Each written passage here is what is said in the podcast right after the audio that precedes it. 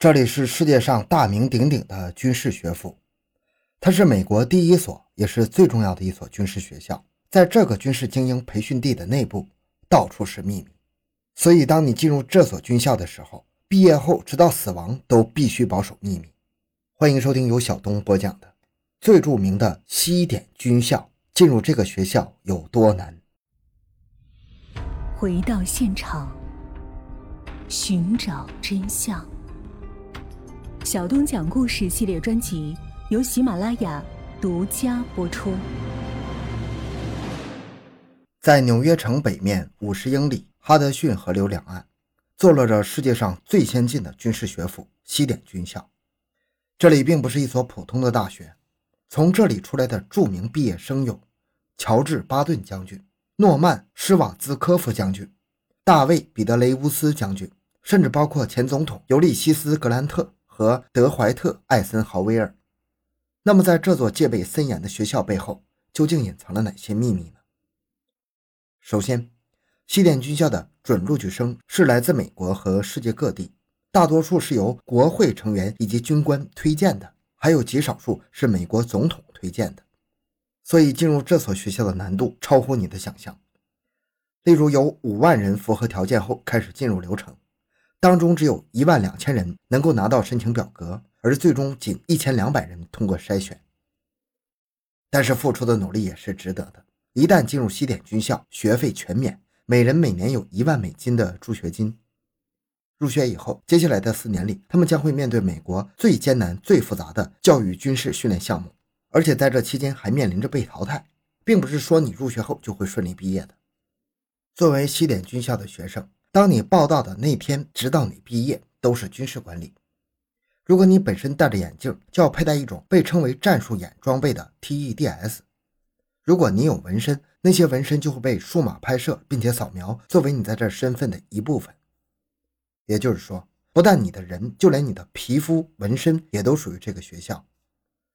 在新生到达的那一刻起，每一位新生都必须克服以魔鬼训练营著称、为期六周的高强度体格和军事训练，而且你要学习一些士兵的知识，如何成为部队的一员，如何成为小组的一员。你必须进入一个烟雾弥漫的仓库，并且那里正在释放催泪瓦斯。如果你实在受不了，不好意思，你只能被淘汰。而当你通过这些训练后，这些仅仅是你在西点军校的开始。被称作“魔鬼训练营”是有原因的，因为这是一场非常困难的经历。只有在掌握了基础的射击和爆破技巧，以及化学、生物、辐射和危害训练（俗称 CBRN），作为新生的你才能回到主校区开始日常学术课程。在西点军校，第一年的学生被认定为新人，等待他们归来的是将近三千六百名高年级学生，他们每一位都是第一年的幸存者。当学术年开始的第一天，你会拿到新生人手一本的三百二十五页指南，被新生们称为“军号宝典”。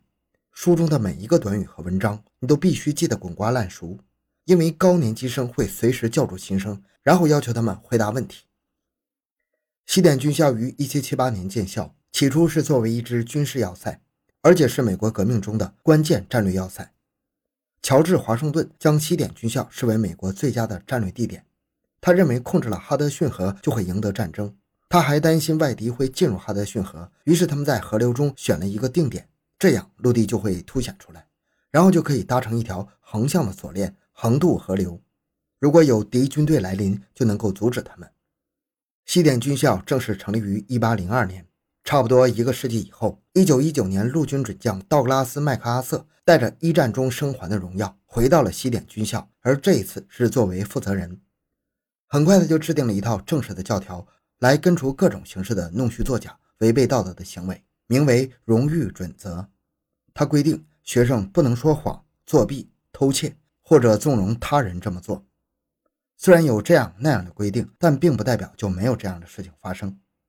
二零二零年上半年，受新冠疫情影响，西点军校实行线上授课，所有的考试也在线上举行。在五月份举行的一场微积分考试中，七十三名学员被发现涉嫌作弊，其中七十二人是一年级生，一人是二年级生。该校荣誉委员会随后对这七十三名学生展开调查，在调查中发现，其中有一道大题，七十三个人错得匪夷所思，一模一样，显然是集体作弊事件。因为有五十九个人承认参与作弊，互相抄答案，剩下的十四个人中有四个人不想承认作弊，为了面子，干脆直接主动退学。还有两个人因为实在是没什么证据，就撤销了调查。还有八个人始终称自己没有作弊，只是巧合，正好和他们抄的答案对上了。西点军校的大规模作弊已经不是什么新鲜事儿了。在一九七六年，一百五十三名西点高年级学生因为电气工程考试中作弊而退学或遭到开除。一旦作弊，就会按照荣誉准则的学员不准撒谎、欺骗、偷窃，也不会容许任何人这么做。事实上，这一百五十三名被开除的西点学生，有九十五名在被开除之后又重新回到了西点军校，并且顺利毕业。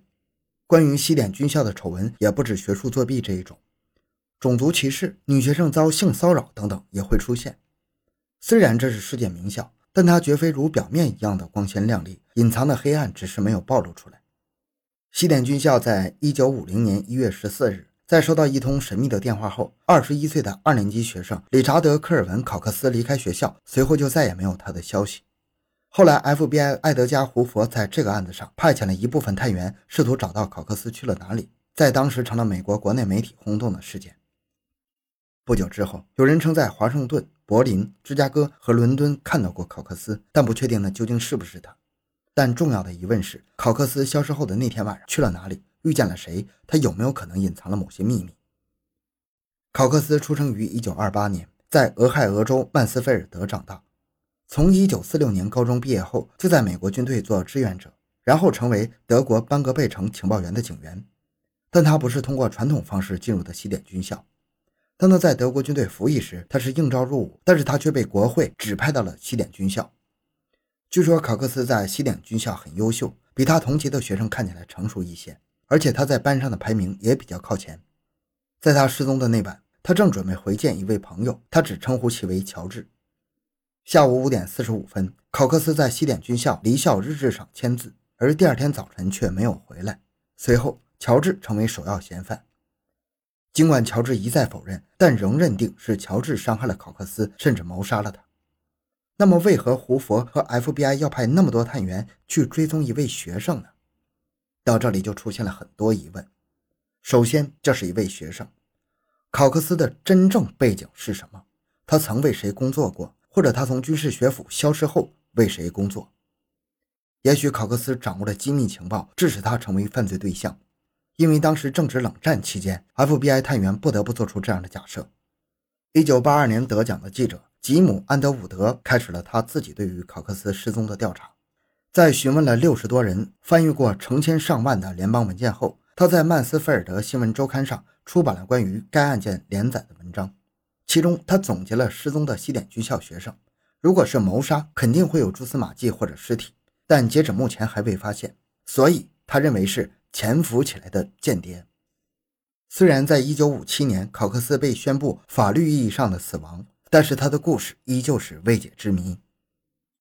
西点军校要如何保证学生在未来的军事指挥中胜利呢？首先会从高年级毕业生中挑选出几位，然后安排他们进入一种环境，去学会如何生存、如何躲避、如何坚持、如何逃离。当其他大学的学生正在学习人类学、工程学以及文学时，西点军校的学生更多的是使用这些知识，还有专用的课程，包括军事领导、直升机航空学、网络安全、情报战和技术、国土安全。所有的军事教员都是调配过来，或者从某个基地，或者拥有全世界的训练经验，而且他们拥有丰富的知识和情报。所有的课程都在讲述军事经验教训，但是真正的战斗课程在期末考试一结束才开始实践。在获得全部军事知识后，西点军校学生开始更残酷的训练，因为这次是跟真正的军队一起训练。事实上，这真的很艰难、很辛苦，但却是值得的。期间，你学会了坚持，学会了自律，你开始了解你自己，并且知道要如何应对压力。你还要学会处理高难度状况，比如被困在敌军后面。那么，西点军校的学生将如何应对这最糟糕的场景呢？鉴于非传统战役变成了二十一世纪的新战场，那么西点军校学生如何应对未来的敌人呢？当他们离开西点军校时，他们会拥有怎样的机密战地技术和秘密知识呢？二零一一年毕业日，一千多名学生完成了四年的严苛训练和紧张的学术研究。他们毕业和进入军队时，基本上已经扮演过了军队的每个角色。为了保证他们的士兵要活下来，因此在他们毕业后就知道如何领导他们。但是在西点军校学习四年后，学生要被派往哪里是要根据他们在学校的表现。你也可以根据自己的优势毛遂自荐。因此，如果你在西点军校表现出色，你就可以自行选择你的部门。通常，那些学术成绩最好的毕业生会在医疗服务部任职，而那些中间分子会选择进入最危险、最高危的步兵团。成立二百多年以来，西点军校的任务不仅仅是为军队培养军官。很多西点军校毕业生在军旅生涯结束后，在政府部门就职，比如。FBI、CIA、国土安全部，还有很多其他要职部门。阿波罗十一共有三名成员，两名是西点军校毕业生：一九五一届的巴斯·奥尔德林，一九五二届的迈克尔·柯林斯。直到现在，美国共有十八位宇航员来自西点军校。到这里，我们可以看到，西点军校是一所培养各方面能力及领导力的学院，但也并不是说你进入这所军校就可以顺利毕业。为了保证学生毕业高质量，西点淘汰相当残酷，两门功课不及格就会被淘汰。所以，即使熬过第一年的筛选，也未必能顺利毕业。好，今天内容就到这里，感谢收听，咱们下期再见。